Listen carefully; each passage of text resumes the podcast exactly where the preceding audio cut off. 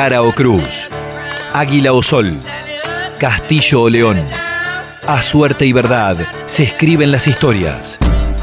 A suerte y verdad, con Alejo París. Tiempos de relatos en cara y seca. Preferimos desconfiar.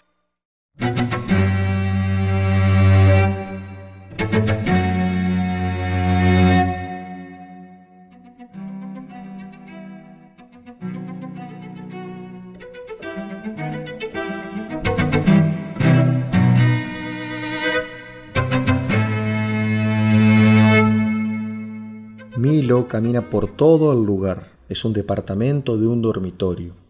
No hay fieras a su alrededor, pero su instinto de cacería está siempre latente. No hay súbditos, pero él se cree amo y señor de esas tierras en las que reina. Milo tiene garras retráctiles como los tigres siberianos, pero el tamaño de un oso de peluche. No de cualquiera, de esos que se regalan en San Valentín y que parecen que van a explotar de ternura. Milo tiene largos bigotes que le dan el equilibrio de trapecistas rusos y orejas finas como láminas donde se puede ver a través de ellas. Milo tiene la curiosidad de Tom Sawyer, la mirada escrutadora de Sherlock Holmes, pero tiene también la cobardía de Scooby-Doo. Parece apático, pero cuando menos lo esperás, sacude todo tu universo de un cabezazo. Milo tiene carácter fuerte y un claro sentido de la moral humana, aunque él no lo sea. Milo sabe lo que está bien y lo que está mal, y a veces elige hacer lo malo para dar señales de inconformismo. Siente al mundo más que cualquiera. Milo existe más que cualquiera. Y lo sabe más que nunca en el momento exacto en el que un trueno estalla en medio de la tormenta, o cuando pasa un colectivo por la calle, o cuando explota una bomba en una manifestación cercana. Milo prefiere cariño y el mundo le devuelve hostilidad, en un mensaje que afirma que este no es un sitio hecho para él. Milo tiene miedo y entonces sabe que existe.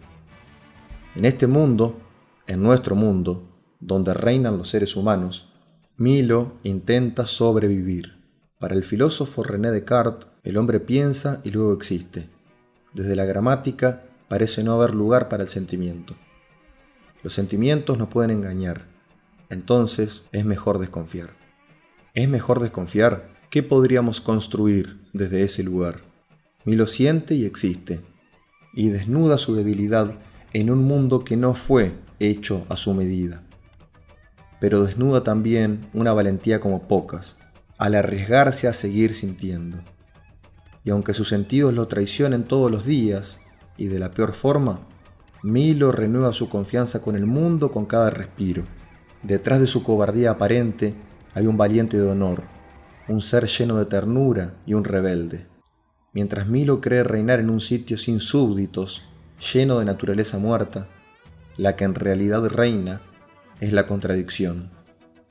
Tanto cariño y tanta fiereza no se corresponde con su cuerpo. Sus sentidos elevados al máximo parecen una debilidad más que una fortaleza para un ser de sus dimensiones. Milo primero siente, después tiene miedo, pero después de tener miedo entiende que existe y sigue existiendo. Milo desnuda una vez más su rebeldía, incluso siendo rebelde a sus propios temores. Milo sigue porque es un rebelde al miedo.